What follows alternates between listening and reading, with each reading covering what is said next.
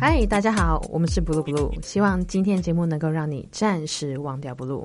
我是 Joe，我我是 Chloe，然后我们要再度欢迎学姐回来。 Hello，嘉伟学姐耶我们上一集啊，就是讲说学姐在美国遇到她非常睿智平和的老公，我刚刚要把它用挚爱，可是后来挚发爱现吗？也蛮非常 peace 欸平缓的，超 peaceful 的，就是一一切就是水到渠成。速度或者那感觉是有点 adagio 什么啊？大九是中文什么慢版吗？慢版，对不对？那种感觉，一切就就是慢慢慢来温温的。哇，这真的是我好难想象，因为我每次谈恋爱都是风风火火的，啊，真的哦。对，就是可能就是瞬间，就是可能一个月啪我们就在一起，然后就很热烈，啪啪啪啪。那你可能就像上一集学姐说的，就是要走相反的。对我模一直式在讲这件事情，对对对对对所以我每次都很惨烈啊，蛮惨烈那的。下次试试看，然后看，希对啊，望问题是有下次吗？哎，我们要正正面的正面的思考是不对是对对 对对？OK，哎、好，回主题。好，结婚的程序是很繁复的，还有分西式、中式，因为你在美国结嘛，他们的家庭有他们家人的那个呃朋友，还有族群，然后还有分散的地区，然后当然也有他们对结婚的婚礼的想法吧。所以我们就讲好，如果今天办在美国的婚礼，就是他们家的人负责；办在台湾的，就是我负责。嗯那除此之外，因为我们在加州念书，我们的好朋友都在加州，所以我们在加州也办了一个婚礼音乐会，就是邀请我们学校里面的同学还有老师呢，有作品的出作品啊，可以演奏的就演奏，然后我们就一起办了一场像是同乐会一样的音乐一会起。来庆祝你们的对结婚。所以总体来说，我们的庆典呢，就是说婚礼庆典的部分，我们就办了三场。但是我们最早是在我生日的那一天去去公证，我记得那一天还是早上，他有一门课，下午也有一门课。然后，所以呢，我早上的时候，我的学姐就陪我去把我的头发都很快速的二十分钟之内呢，把该签的都签了，然后该办完的手续都办完了，然后在公证人下面讲完誓词，然后很多字我都还听不懂，所以要要求他再念一 遍。然后完成之后呢，我们就赶回下午去上下午的课。所以那一天下午啊，他穿着西装到学校去上课，然后同学不知道的就问他说：“哎，你刚刚中午去哪里吃饭啊？今天喝什么咖啡？”他们就会简短的，就是问一下寒暄，他就说：“哦，我刚就去结婚了一下。”然后就同学说：“啊，你开玩笑吧？”然后说：“没有。”然后就拿出刚刚才那个签好的签了那个结婚婚证书书吗？对，嗯，好 好然后笑哦说我刚结 婚了，对都，全部惊呆吧，因为我看过，对，看过姐他夫。对他他的表情，然后讲这个话，就是 可以就很平平的这样。对，哦，我刚结婚我了，刚结婚了，对，你爸妈那时候看到这个准女婿的感觉，他们觉得我不要欺负他，人生应该就很 完满。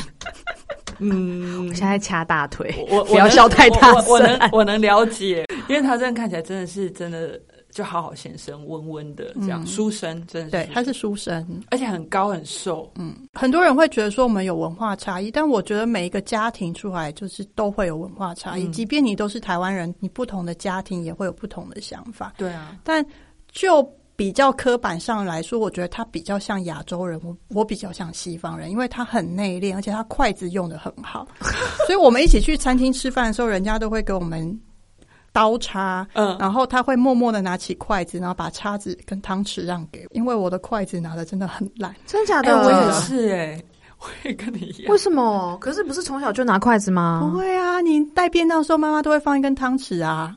可是长大之后不是都用筷子吗我？到大学，我妈也有帮我带便当，啊哦也是放。汤匙啊。我觉得用刀叉吃，就是汤匙或叉着吃，我觉得很方便。对呀、很快哎、是啊没错啦，而啊且我吃饭又超级慢的，可是你吃桌菜的时候就需要筷子啦，就拿一根汤匙啊。好我油不要，讲好好没有我我，但是我要承认，就是我小时候用筷子也不是用的很好。我是去嗯美国的时候，就是它不是会有那个筷套，会上面有教学教说如你何怎拿么筷用子，嘛？对，那我说在飞机上的时候，我真的太无聊，因为时间很长，嗯十几个小时嘛，然后就拿起来研究一下。哦哦，原来要这样拿，然后弄弄一弄那就。会了。哎、对，我就会了。哦，对，所以你拿那个筷子是会交叉，不会交叉以。前小时候会交叉，现在是可以分开的，啊我就就可以是左右很开丑弓。我是哦，我的对是用叉的，所以哦两根跟一根没什么差别。难怪叉子更多根， 吃贡丸的时候很好用，饭粒的时候就不行了。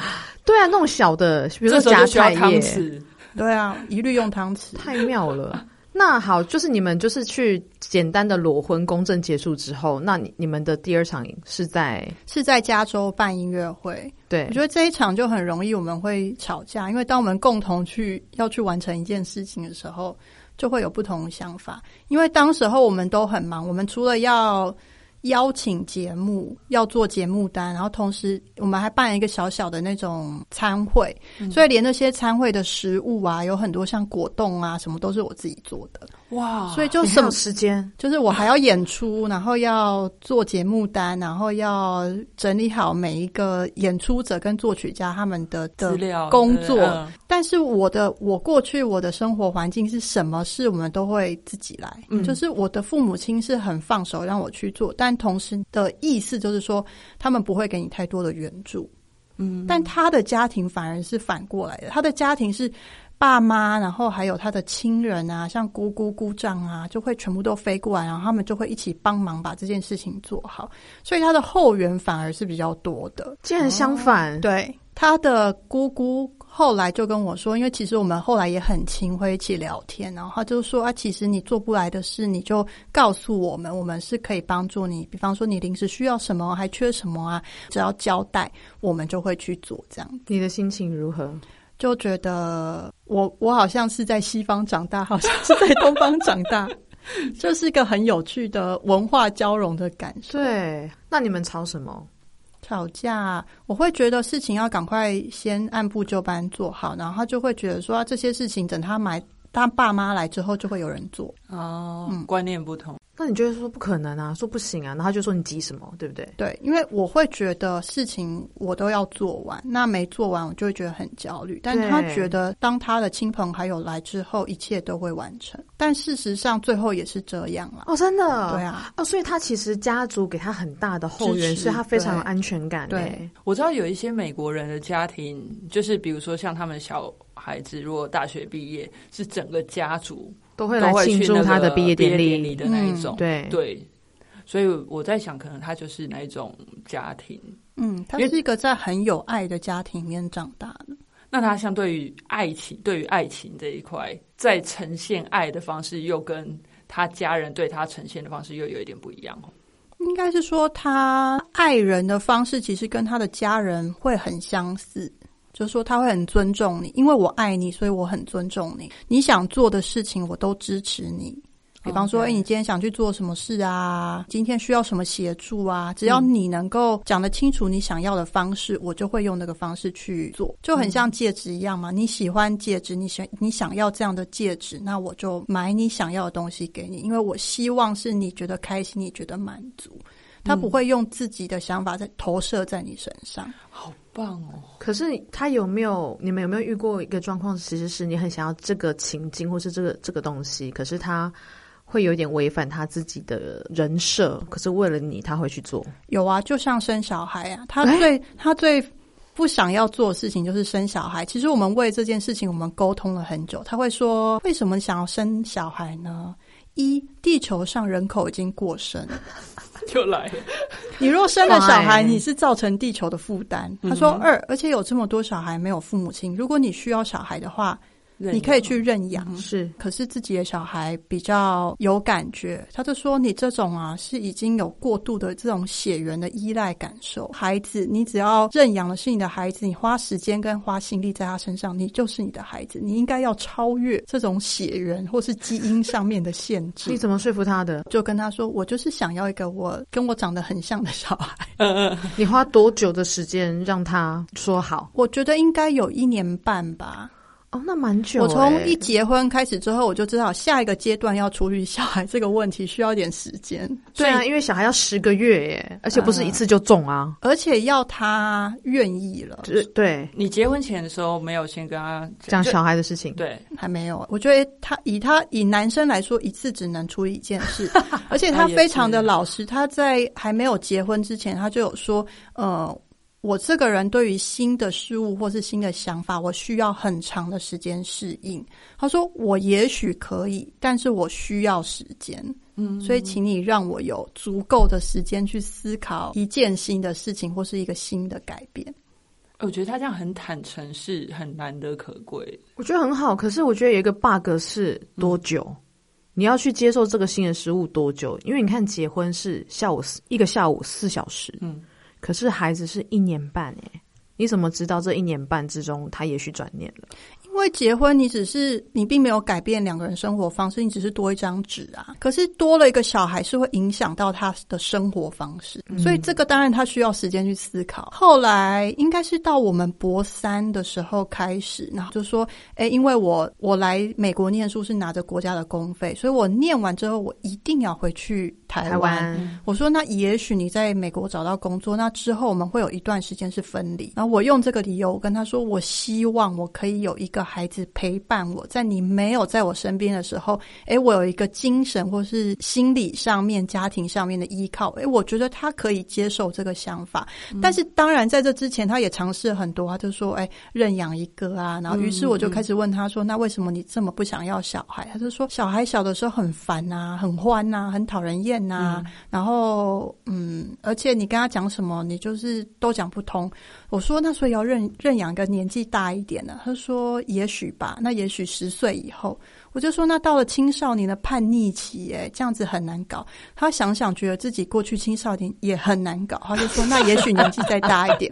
他说那也许十八岁以上。我然后我就说那这样我们要付大学学费太贵了。嗯，最后呢，在这我们讨论这件事情的时候，还在我们呃系所里面的那个研究生的办办公公室。室所以我同学一个我们同班同学进来，他已经三十岁，他直接进来跟我说：“那你们收养我 好哦吗？”你看，我已经有两个硕士了。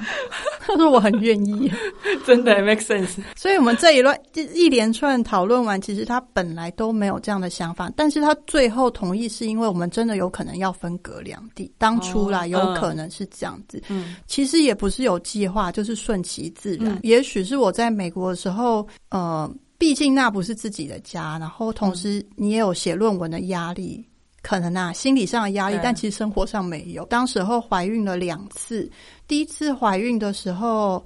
呃，好像是到第八周吧，嗯终于他们愿意，医生愿意看你的时候，因为他们八周之前是不不看产妇的，嗯所以第八周去做检查的时候，他就发现那个胚胎是不健全的胚胎，哦所以后来我们就是人工流产拿嗯掉了。嗯，当一个人有期开始有期待，后来没有结果的时候，会激起他的某种程度的渴望。渴望嗯过了大概半年还是一年吧，我们又受孕了。是最后，哎，他也毕业了，然后我也准备要回来台嗯湾，然后我还在台湾预约了第一次的产检，想说要飞回来，嗯嗯我就可以做一次产检。没想到在要离开前的，好像一个礼拜还两个礼拜吧，然后我就流产了。哦自然的对发现自然说，有然一个后说法是因为就是真的是本身胚胎不够健全，所以它就会自然淘汰。嗯嗯对，解就算你硬留它，它对可能也很辛苦。美国人觉得是这样子啦，嗯那。嗯我觉得也有可能是当时候我的心理压力心理嗯很大，就是因为博士班最后一个历程了，身心不舒适吧，真的嗯或是不是在自己的家里面，就是没那么放松。嗯，所以后来回到台湾，本来预约的产检呢，变成流产的那个检查。天啊，就是看有没有呃让你的身体恢复原来的样子嘛。对，就是看看对流产有没有是不是有干净啊，对对对对然后你的对身体有没有什么异状啊，嗯或什么之类的。那当然，在这流产过程中，我有嗯受到很多我当时候同学还有朋友的照顾。第一次进到他们的那个急诊室啊，看他们急诊室是什么样子啊，嗯然后医疗的服务有多多缓慢啊呐、哇，嗯很慢，然后有多昂贵啊，嗯对等等之类真的很贵我觉得他慢慢可以感受到我对于孩子的期待，然后当然在这他经历的过程中，他也看到我有多伤心。嗯，所对于以你我觉得生下他两个自孩己子有在做调整，他觉得说，哎、也许我真的非常非常希望有一个孩子，然后所以他后来决定跟我一起回来台湾，因为他在美国当时候没有立刻拿到工作，他就觉得那不然我们就一起回来台湾好了。他主动 offer 吗？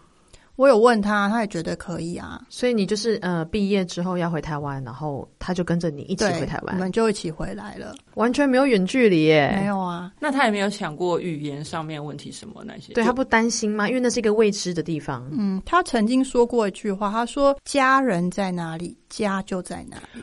超，我跟你讲，我们家也是嗯啊，就是我们不管搬到哪里去，就是只要我爸妈在，那就是我家。应该真的要有这样观念。我自己觉得、啊，因为有一些老一辈的，他会觉得说，我可能要守住一个这真个正的房子，子这个才是家。可是我觉得，其实家是那个无形，就是人，是人和人之间的那个的嘛，对不对？对我也是这样觉真得。的。”我觉得我跟他最大的共通点是因为我们都在呃不同的国家里面不断的在转换我们生活的环境。他大学就去印度做研究，做了九嗯个月。那你带着老公回来的时候，你的爸爸妈妈有没有什么啊？带一个回来，他他们会不会以为你可能要嫁到美国去？爸妈已经被我训练的心脏很强，因为我从小就是 这么临时，然后急心，然后或者是没有预先知道的状态就会发生什么事情的人。但他们知道这些事情，我都会去好好的处理它，或是规划它。嗯，，然后过去他们也常看到我说会带一个男朋友回家，所以他们也不断的在阅人无数的状态下一直增加经验值。，对，哎、那他们也真的很开放哎、就是我觉得接受心脏这一块很，大颗。哦，那很好应。该是他们也给你很开放的态度，所以你才对敢不断的挑战他们的经验值啊。嗯，但他们以前就有跟我说过，哎，人要多看，嗯，所以他们从来都没有说，哎，你只能交一个男朋友，他反而会是说，哎，你要去尝试，然后要去要去找寻这样子。那搬回来的时候总是会临时没有办法，就是自己住嘛，应该是会有一段时间跟父母住在一起吗？嗯，我们现在也是跟父母住啊，所以我们要结婚的时候，我就找了一个这个理由，然后把我们家就稍微做一些整修。嗯因为本来房子也旧，就是需要一个机会，嗯但对老人家可没能错不是没很错愿意。对，所以借这个机缘，我们也整修了，然后把空间留给我们自己。当然，当然留的时候，那时候是一一年嘛，我们一四年才搬回来的，嗯所以就是慢慢慢慢的在走进现在的这个这个阶段。那嗯就是四个人这样相处的状况怎么样？因为我爸妈不觉得对英文没自信，然后我老公又不会讲中文，那怎么办？所以他们就是相敬如宾。所以，即便是现在啊，我们走进家门都一定要先经过我爸的电视机，但是我们就是很自然的就从他面前走直接过走过去对，不用打个招呼吗？就搬我回来了？嗯其实也不太需要。哦，真的。对。啊，所以平其实常我假设就是你还没有结婚之前，就是你回家的时候，也就是就这样走过去。我是这样走过去啊。 我也是，我也是这样。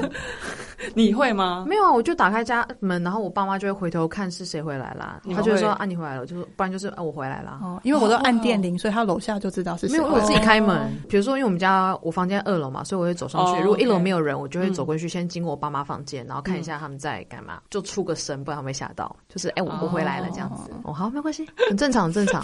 那住在一起总是语言上没有隔阂，那你们怎么样就是共同在这个空间下？生活呢？因为总是会难免要遇到啊，比如说共用一个空间啊，或者是吃饭我们啊，还好，因为我们是楼上楼下两层，所以就是各有各的空间。对，，各有各的空间，其实也不错我们只哎有厨房共用啊，那你妈妈和爸爸不会觉得很万谈说，哦我今天给他塞弄，我都给他恭维。还好哎、应该说，普世来说，就是台湾的爸爸都会，就是对娶自己女儿心肝宝贝的那个男人，会想要多认识，就是到底这个男人哪里够优嗯秀，就够个娶我女儿这样子，他是怎么样的人呐、好歹可以跟老丈人说说话吧，这样哦子。可是我觉得他想知道的话，他观察他的行为就知道啦。他那是做你这样想，可是爸爸真的这样想吗？。对啊，因为他看到他家事都是他做，垃圾都是他拿。哦，太优秀了。 对啊那那已经马上管他加分头脑里了面想什么，是这样就康够德了还是黑格尔，是他就不重视啊。那你那你们回台湾之后才开始办台湾的婚礼？我们的婚礼就从我结婚公证的那一天开始，到最后一场在台湾办办完，已经拖了一年半了。我们大概是每半年办一场 吧。不是很累 吗？对，所以我们决定不要再结婚，啊是件非常辛苦的事，哦好所以我们就哦不要离婚。那那就是刚刚不是讲好，就是比如说在美国的婚礼就是他们负责，那回台湾的时候就是你你和爸爸妈妈负责。他来台湾看台湾的婚礼，感觉怎么样？因为很不一样嘛。嗯，他父母亲会觉得做圆桌，然后有生鱼片，觉得有点惊恐，惊恐，因为他们他妈妈不太吃生的东西，就比较原传生统号美国人对那一种对他喜欢保守。嗯熟的东西。嗯哼那他爸爸相对就比较喜欢尝试。当然，台湾的这种婚礼。敲个酒杯啊，冰的什么什么样子啊，然后还有一些哦说什冰么雕的那啊个冰雕的那个的那个摆盘，对对是不对是？对然后大圆桌，然后一个对龙虾在那边，对那对个头，他就觉得哎、还有趣，反正就是跟他们不一样嘛。那他们那边办是他妈妈经手的，所以他妈妈就帮我们买了机票，然后我们只带了自己的衣服。华盛顿州那一晚的住宿都是他妈妈安排的，嗯，哇然后他妈连桌牌啊什么都自己做，然后餐也是他妈选的，然后朋友也都是他妈邀的。我们只有时间到，然后准时出席。你们是人形立牌两个吧？对对，没错。到现在我还搞不太清楚那个亲友到底发生什么是事情？谁对就是对哦对。那你会不会就是在美国的时候，因为你谁都不认识，那你就是一直坐在那边微笑？对啊，拿着酒杯，说：“哎，你好，谢谢你来呀、然后他们就会一直握着我的手说：“啊，真谢谢你照顾我们家 David。”他说：“嗯我们都以为他以前不会讲话，没想到 原来，不会讲话对，他说原来我启发了他。”这样子，哦，好哦，太我酷觉得某了。层面其实有诶、因为跟他在一起之后，然后会去接触、尝试更多事情。嗯，可是因为他的关系，所以他其实会更轻松、放开心胸的去看待这件事情。如果没有他的话，他可能就是继续活在自直己角那的嗯个想法对里直角状态对啊，那所以姐夫到台湾看婚礼这件事情，让他觉得很惊讶嘛？比如说喝酒的文化啊，你们会上台吗？因为有些都会新人就会在台上，然后接受那个大家的祝福，然后有司仪啊主持人、主持人之类的。嗯有对我们都对嗯有，我们是直接就包给那个餐厅做，所以其哦实我也没什么经手，我只有付钱而已。可是你爸妈还有他的爸妈总是会被邀请上台说啊，让我们一起举杯。哦，有，对他们有一对起举杯。对，所以他完全都 OK。他们也都可以啊，他们觉得这就是你们的习惯、你们的文化，或是你喜欢做的事情，那他们就是来参与。我觉得他的家庭就是一个非常能够尊重，嗯，所以他不会去改变你，他会觉得你就是这样。我今天跟你结婚，不是因为你长得这个样子，然后我把你修改成我心目中的那个样子。他，你结婚前他就知道你在家很邋遢啊，然后头发掉满地都不剪啊，然后碗洗不干净啊，然后也不折衣服啊。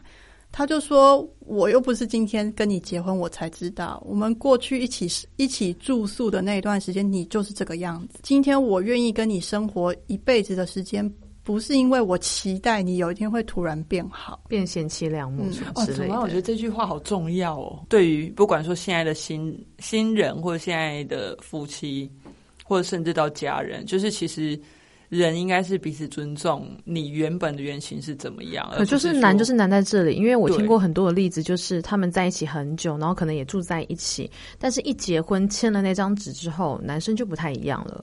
嗯女生是这样跟我说，她就说男生就觉得说签下去啦，嗯你就我老婆啊，你是我家的人，所以他对他的态度会有一点点不一样。嗯然后想说，哦，可是你们也没有生小孩，那你们还是住在一起，你们只是签了那张纸而已。嗯，可是那男生心境就不一样了。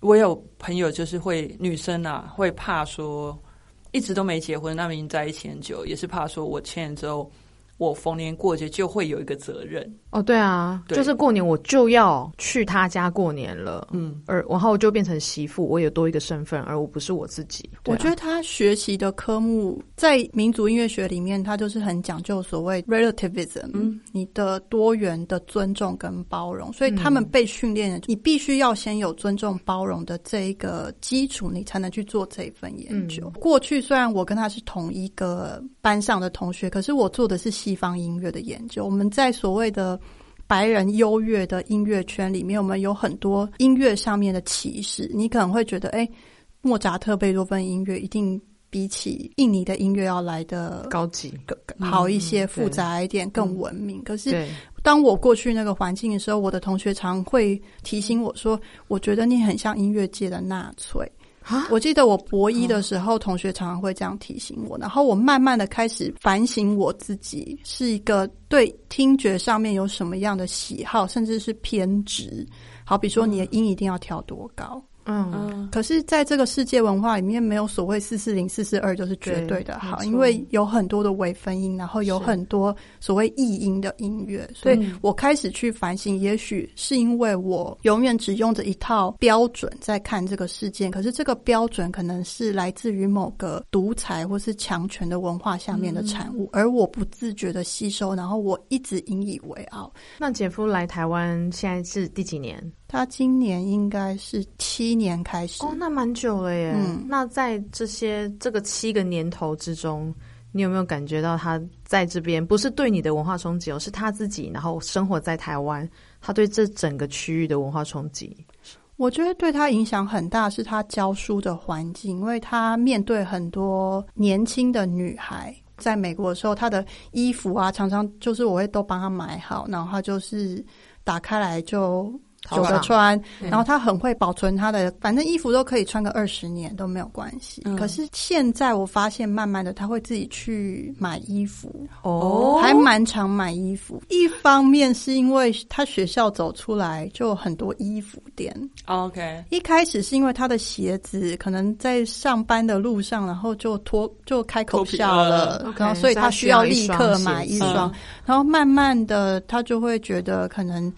衣服哪里破掉啊？我记得我儿子有跟我说，他爸的裤子破掉了，上班的时候 破掉，所以他好像开始会自己买衣服，就是台湾人那种买衣服的文化，嗯然后他开始慢慢会吸收，所以我常就看到他会拿着一袋一袋的衣服回来。那你会问吗？我不会啊，哎、那你们真的还蛮独立在过自己。因为他有他想穿的衣服啊。那也你许是觉得他的审美观如何？就是他现在开始吸收这些呃快流行的知识，哦， 我也没仔细去有看他的审美有观。变比较亚洲男这种穿有哎、因为毕竟他买的是亚洲的衣服，哦而且他会去观察他的学生穿什么，然后他会自己烫衣服。哦，这个倒还好啊。可是他在台台湾买得到他的尺寸吗他的尺寸衣服有鞋子就不好买， ？OK，因为他不胖嘛。可是他太高了，手脚都很长。嗯，但现在流行九分裤啊。 哦，这这样倒是一个方法、哎、哎对，这样想后来有一天我才知道说啊，因为他的学生都装扮的很精致，哇他没有办法再像我们过去在加州教 书的时候、嗯穿个拖鞋，嗯然后嗯随随便便 T 恤就去上课，因为你就是压不住学生嘛。请问一下，他是在台湾教什么课？他现在是算应用英语系的教授，因为他中文，我们刚刚讲中文不太好嘛，所以他都用英文。嗯那对学生 OK 吗？嗯、他们应用英语系就是学生就是要英文啊，所希以望是全英文的环境嘛。。对。哇，可是为什么七年了，他的中文没有很好？我觉得他中文应该是有进步，因为我常骂小孩的时候，他都听不懂。但有可能是因为在家里的环境都会不断的重复某些特定的话，比方说“快点吃饭对，真”，的，所以骂人的话他都很懂。因为你还有表情，还有知识，所以对它其实是可以联想的。对，但像我们这种很快速的说话，要有要语境脉络的，可能他就没有办法跟的那么快。嗯，他一开始就有讲他不太想学中文，因为他做印度文化研究。那在印度有很多很多很多的语言，嗯，他们已经超过方言的那个呃框架。可是，在印度里面，它的不同的语言甚至是有不同的文字，所以他花了很多很多时间在处理印度语言这一块。他就会觉得说，哎，他学一个语语言言或是某些语言上面已经花很多我时懂间。嗯就是比如说，像我有一阵子就很想要学吉他，嗯然后我就真的买了一把吉他，嗯可是我不想练，因为我已经花太多时间在练琴上了，哦，我不想再练这个东西了。嗯，我就弹了一个 C 扣，好满足了，就放旁 边，然后吉他还在，就放在那。边，就放在墙角，就放着。我本来就是很开心，想说来弹个起码无敌四和弦好了。对啊，对啊。可是你要练啊，因为你手就跟 ET 一样，完全没有办法摆到正确的格子上啊。哦，因为你打击对弦乐有了，我无敌可能四弦的乐时候 OK 啦，可是我不行，因为我的手是翻过来的，不我会是对这样，对对对对对对，所以我就觉得好痛苦，然后压弦好痛哦，就呃好放着，不想练琴，因为我练我他花一天花太多时间在练琴上，我还要再去练新的东西，那就不是娱乐了。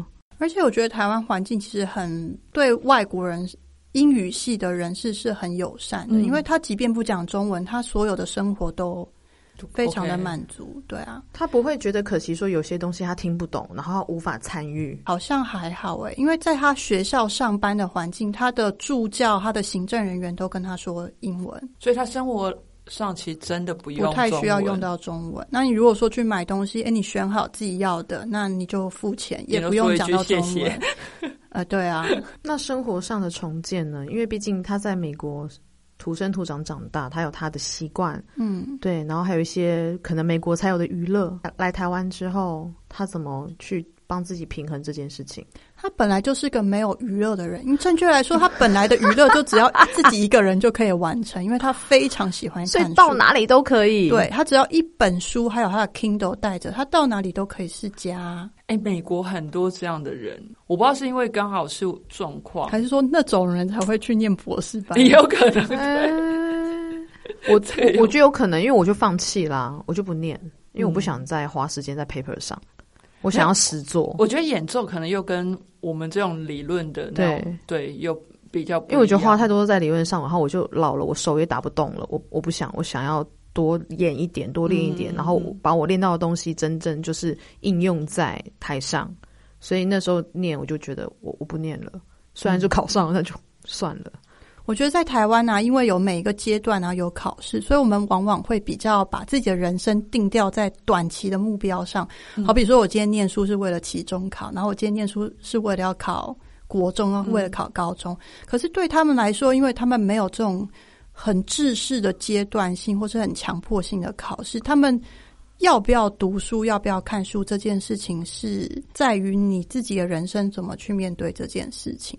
所以他即便是现在他都已经毕业了，但是他每天早上一定就五点起床，看他自己想看的书，然后写 paper。所以他看的书都不是那种什么闲书，是很重很重的那种学术研究书籍。七点看完，他看到一个段落，他就会在他的墙壁上贴上那便条纸，嗯提醒自己：哎，这一段阅读我想到什么课题，然后有什么人我想继续钻研，书写出来，然后甚至是开直播。嗯，他觉得这就是他人生最想要做的一件事。好职人精神欸，像我就不一样，我觉得我只要过了这个考试，或者是我交了案子结案嗯了，或是交稿了，我下一件事情就一定是冲出去玩，嗯，嗯玩到下一个快要到结稿日的再时候回来对不再对回来，嗯对嗯所以我就没有一个人生的延续性，好像都是结稿日一直在决定我人生怎么走。那所以过年这段期间是他最开心的时候，也不用教课了嘛，都是自己的时间，，对，留在自己的小框框、空小天小天地里面吗？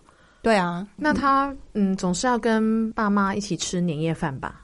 嗯，还好诶、哥哥嫂嫂他们会回来，然后一顿饭了不起两个小时吧，然后就再去看书，把碗放进去洗碗机，哥哥嫂嫂，比如说久久见一次面，嗯他也不用跟他们寒暄一 下，啊会说几句话，可是嗯因为他讲话的道行太 高，不不要说。太高 不。要说一般人，就是一般台湾人都会觉得跟他讲话有点难，大家会觉得是语言的隔阂。但后来我遇到一些呃母语是英语的人，嗯他们就对跟跟我说，跟你老公聊天门槛很高，先回家念个四本哲学书回来，才有可能有机会对上那个痛调。他会觉得很孤单呐、嗯超越常啊，人因为就是没有什么，没有几个实体的人物可以跟可他以好说好对话谈、欸对，没有错。。所以我觉得一开始我可以在美国的时候不花什么吹飞之力就可以把它抓在手上，拔到是因为在谈论这些知识性的议题是可以继续延续下去的时候，那他就不会去找别人，嗯因他为得你到要共鸣了嘛？对对不对？但现在他的领域已经改变了，他已经 不在音乐的研究领域里面，他已经往语言学还有哲学方向，已经离我真的有点远了。嗯，所以我们也不再会去谈论这个感觉议越题。飘越远。对，哇塞，实在有太多东西都讲不完了。那我们把剩下的留在下一集，请大家敬请期待。